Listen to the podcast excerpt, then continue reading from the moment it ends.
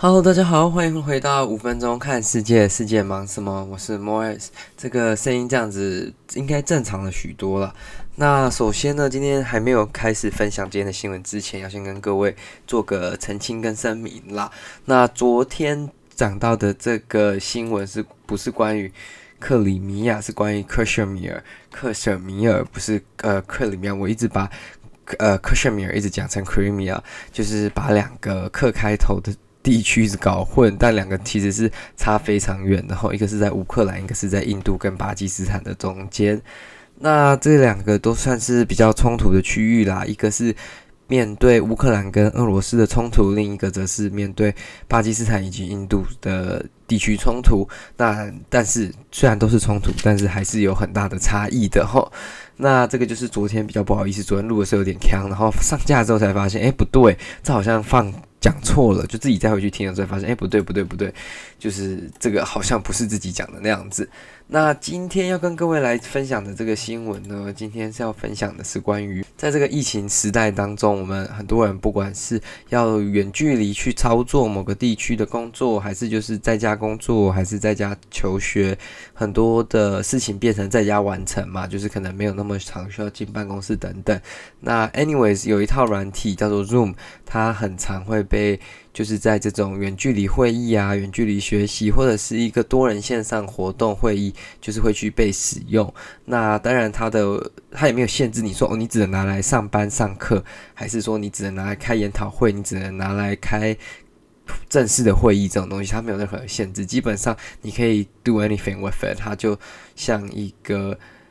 比较专业版的 Skype，呃，Skype，或者是比较专业版的。Line 呃，没有那么的 social media based，more um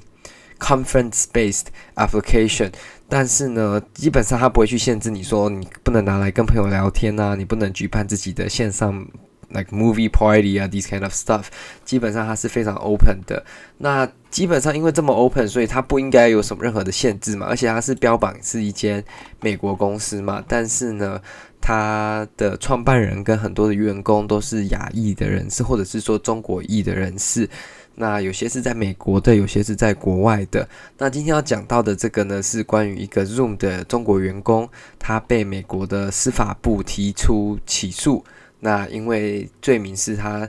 合谋跨州骚扰以及非法合谋转移身份识别讯息。当然，这里是其中两个而已，他还有很多其他的。那个罪名，那基本上就是因为他去破坏啦，破坏他协助中国政府去破坏一系列的很多关于人权啊，或者是六四相关的视讯会议。那这些视讯会议有可能是在纪念或者是在讨论这个六四的事件，但是呢，基本上他是用了一些不管是工程手法或者是一些比较特殊的手法，让参与这些活活动的人。就是有可能断线啊，或者是内阁啊，或者甚至没办法去参与这些活动。那这个呢，就是基本上是违反美国的相关法律。那因为它虽然它是个美国企业，那它的市场跟它的创办人其实是遍布全球的嘛。它创办人本身是个中国裔的那个创业家，但是基本上这次的事件不是一个单一事件呐。很多人之前就有质疑过 Zoom 的功利性。包括他之前不小心把很多欧美国家的 meeting 的资料先 circulate，就是先循环到大陆的伺服器，中国大陆的伺服器，然后呢再绕回来，就是使用者端这边，就是你的资料可能会被类似 filter 一次的那种感觉。但是在曝光之后，当然这已经被改正了，基本上不会用到那边的伺服器。那这次的这个 Pacific 的案件呢，其实就是说。他总共阻断了四次跟六四事件三十一周年有关的会议。那他基本上他是怎么做呢？他也自己不是个工程师，所以他会故意诱导，就是 Zoom 的其他员工。那可能说哦，这个使用者有问题啊，还是说他没有接到什么呃 suspicious note 才是怎么样？就是说误导他们的工程团队去类似去。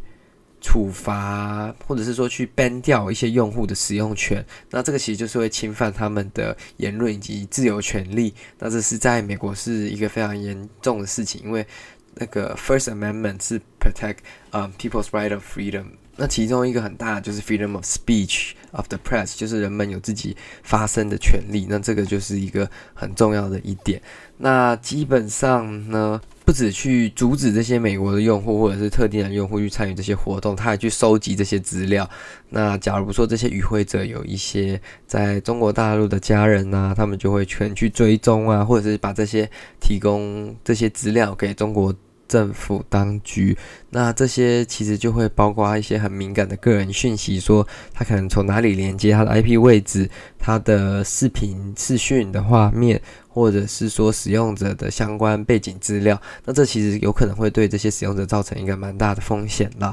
那这个我觉得代表我们以后在用这种线上软件的时候，就是要更小心、更注意，说这个东西会对我们造成什么样的影响，那它有没有可能对整个。就是你的未来，或者是说你的个人的资料会不会有任何风险？所以在线上的平台在做这些动作的时候，还是要有相对的意识跟保护啦，不要盲目的就去使用这些平台，因为有可能这个平台就算它原本的 intention，它不是要让你的资料就是漏流漏出去，但是呢，有可能因为那个。叫做什么被害啊，还是说像这种有可能有卧底的状况，就是还有可能很容易的就意外的把这些资料流出去，那有可能就会造成不太好的结果，就是不太一定，就是这种东西太不确定了嘛，就是尽量自己能避免就避免了。所以如果能恢复这种 in-person meeting 的时候，其实会是不错，就是大家恢复可以面对面跟彼此沟通聊天这个样子。那第二则新闻呢？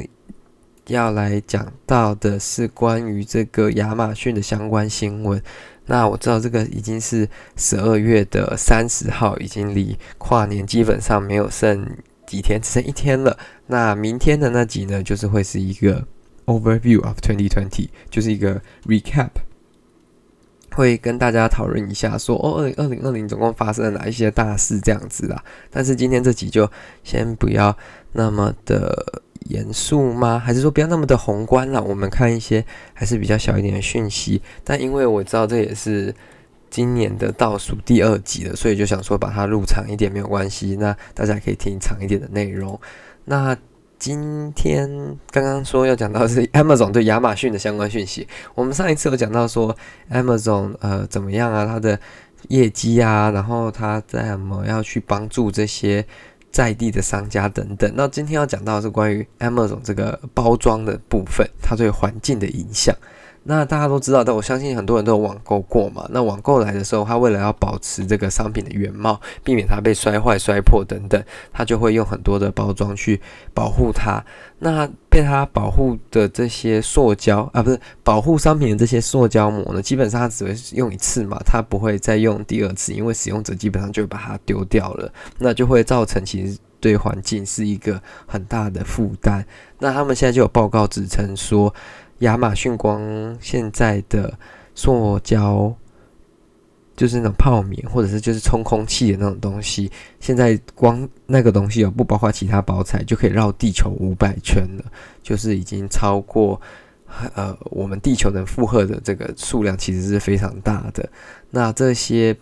这些包材呢，其实它也没有办法很轻易的回收，那它也没有办法很就是。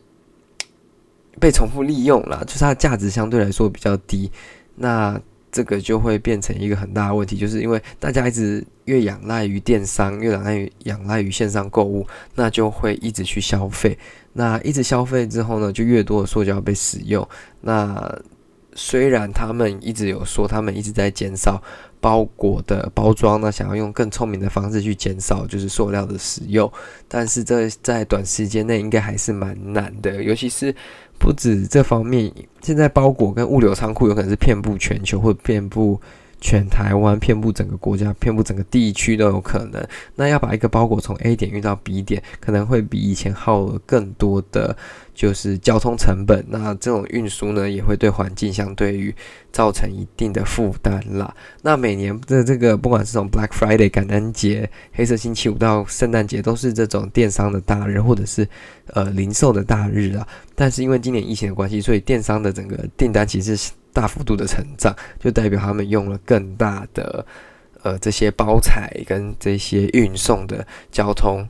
那其实没有什么使用者，没有什么消费者在购物前会想过说，哦，我这次购物会对环境造成什么样的影响，或者是说这个购物会用掉多少包材？我相信不太会有人会想到这些东西。那下一次我们在购物的时候，可能又可以去思考一下，说，哦，我们这样的购物习惯会不会对环境造成什么样的影响？有没有什么比较好的选择可以优先去做选择？也不是说完全不要线上购物，但是会不会有更相对来说更妥善的选择，就是搞不好这个东西你走出去巷口就有得卖了，那你真的需要线上购物吗？Anyways，今天的五分钟看世界就到这里结束了。如果你喜欢，再帮我分享给你的亲朋好友。我们明天就只剩下二零二零年的最后一集了，希望大家在这个二零二零年的最后有一个美好的一周。谢谢大家，我们下次再见了，拜拜。